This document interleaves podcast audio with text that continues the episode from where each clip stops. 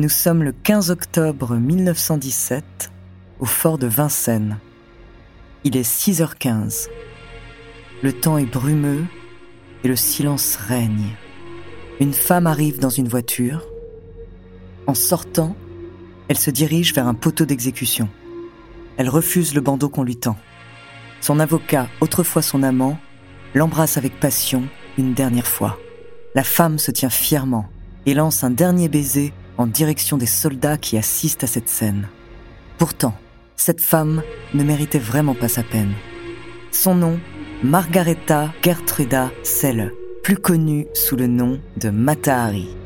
Entre danse de charme et espionnage, découvrez sa true story.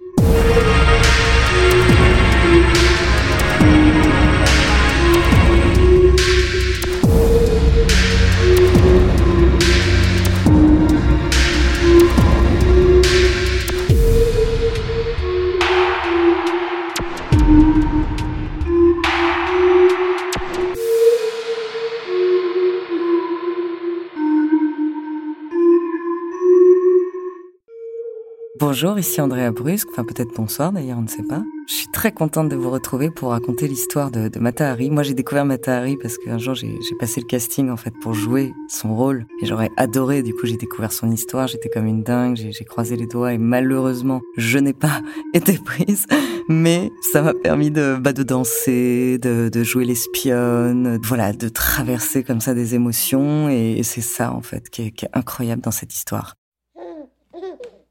Margaretha Gertruda Zelle est née en 1876 aux Pays-Bas.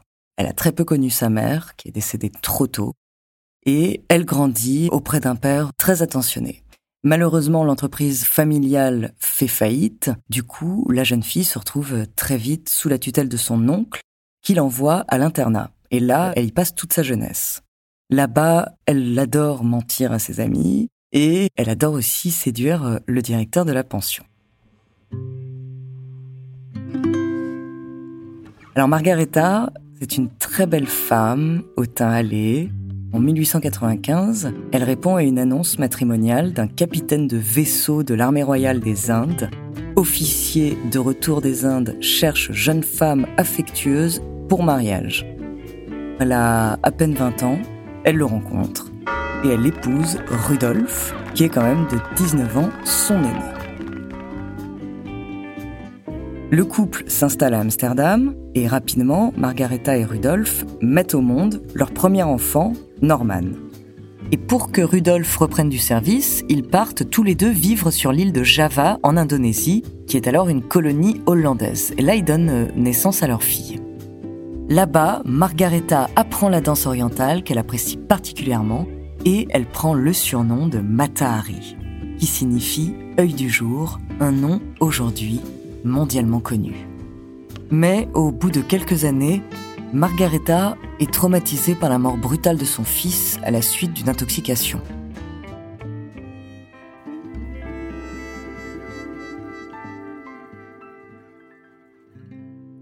En plus, pour le couple, les choses tournent de plus en plus mal, Rudolf, qui est un grand consommateur de rhum, devient jaloux et violent, et Margaretha ne peut plus supporter les coups de son mari. Et en 1903, elle divorce et décide de retourner en Europe, laissant derrière son mari et sa fille. La jeune femme s'installe à Paris pour y faire carrière. Elle veut devenir danseuse de charme et commence à se déhancher dans des salons privés jusqu'au jour où elle est repérée par Monsieur Guimet, créateur du Musée national des arts asiatiques.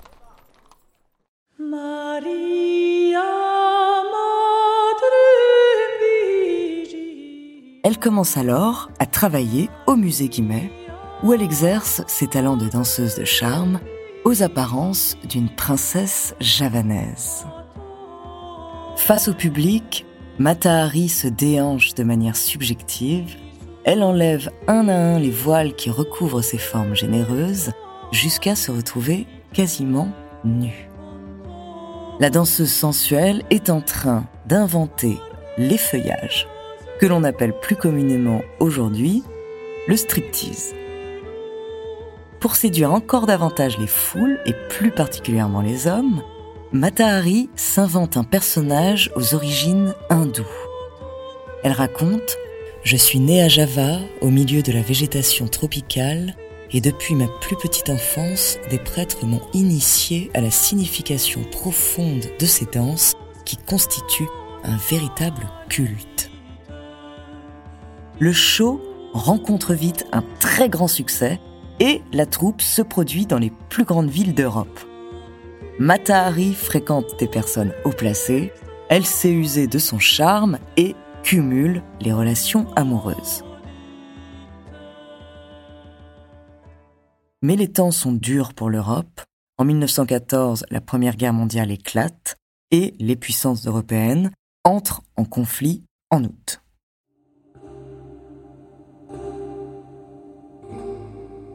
Matahari, qui vit désormais à Berlin, fuit l'Allemagne et revient s'installer à Paris au Grand Hôtel. Fascinée par les hommes, la danseuse papillonne autour des soldats lors des grandes réceptions. Début 1916, lors d'un voyage en Allemagne, la jeune femme est contactée par un consul allemand qui lui propose 20 000 couronnes en l'échange de renseignements sur la France. Très endettée, elle accepte. De retour à Paris et ayant accompli sa mission en juillet, elle retourne flirter avec les soldats. Et parmi eux, les pilotes de chasse sont les plus admirés et les plus respectés. Margareta tombe sous le charme d'un capitaine russe au service de la France. Vadim Maslov, il a 20 ans et il lui rappelle probablement son fils, disparu trop jeune.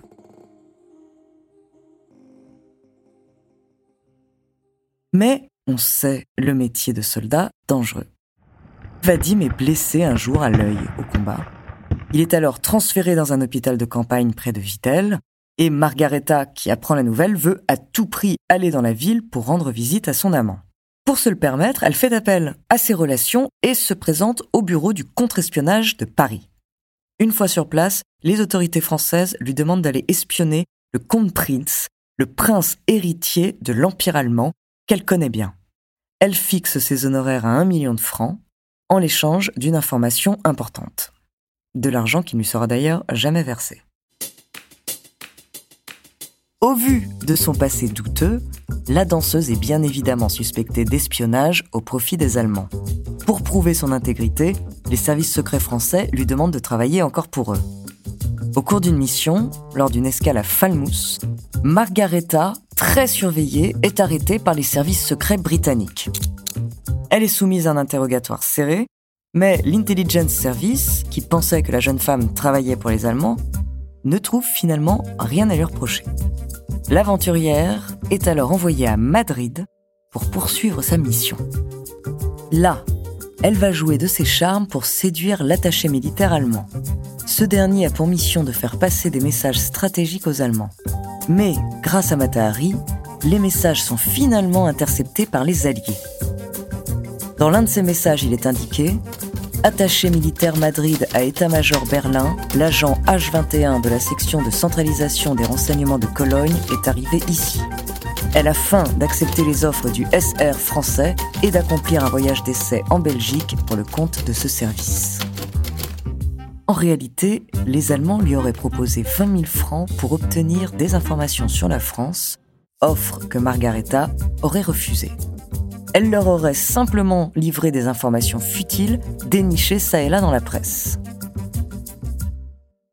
Le 4 janvier 1917, Margareta décide de revenir en France pour enfin retrouver son tendre amour, le capitaine.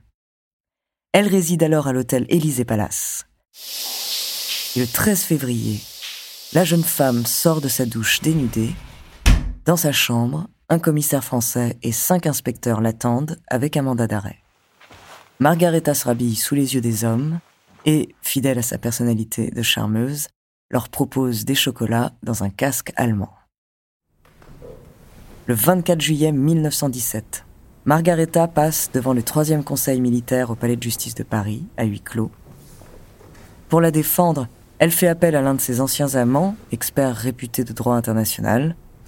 Malheureusement, ce dernier a peu d'expérience dans la cour criminelle. Le sort s'acharne contre la danseuse, même Vadim, son être aimé, lors de sa déposition, la traite d'aventurière et lui refuse sa caution. Le conseil doit décider si oui ou non elle est l'agent H21 qui aurait aidé les Allemands selon le message intercepté. Margarita se défend du mieux qu'elle peut en expliquant qu'elle n'a rien dévoilé de confidentiel aux Allemands.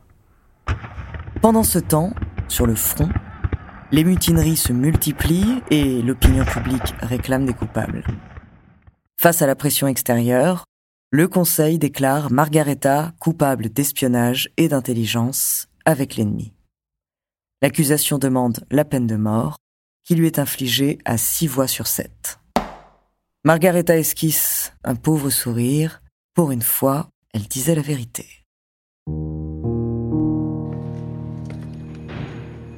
En prison, la danseuse se lie d'amitié avec une nonne, la seule à pleurer avant son départ. Main dans la main, elles se rendent au fort de Vincennes. La femme, pleine de grâce, se positionne à côté du poteau d'exécution et fait un dernier signe aux soldats qu'elle aime tant. En joue, feu. Onze balles sont tirées, puis le coup de grâce résonne. Personne ne réclame le corps de la défunte, pourtant auparavant si désirée. Elle est alors remise au département d'anatomie de la faculté.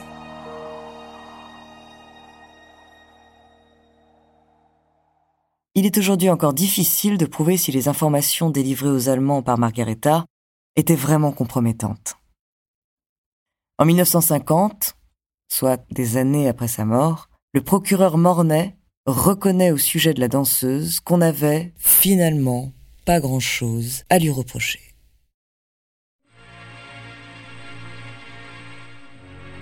Merci d'avoir écouté cet épisode de True Story. N'hésitez pas à le partager et à laisser un commentaire sur votre plateforme d'écoute préférée. La semaine prochaine, je vous parlerai d'un faussaire à la reconversion inattendue. En attendant, n'hésitez pas à nous faire part d'histoires que vous aimeriez entendre. Nous nous ferons un plaisir de vous les raconter.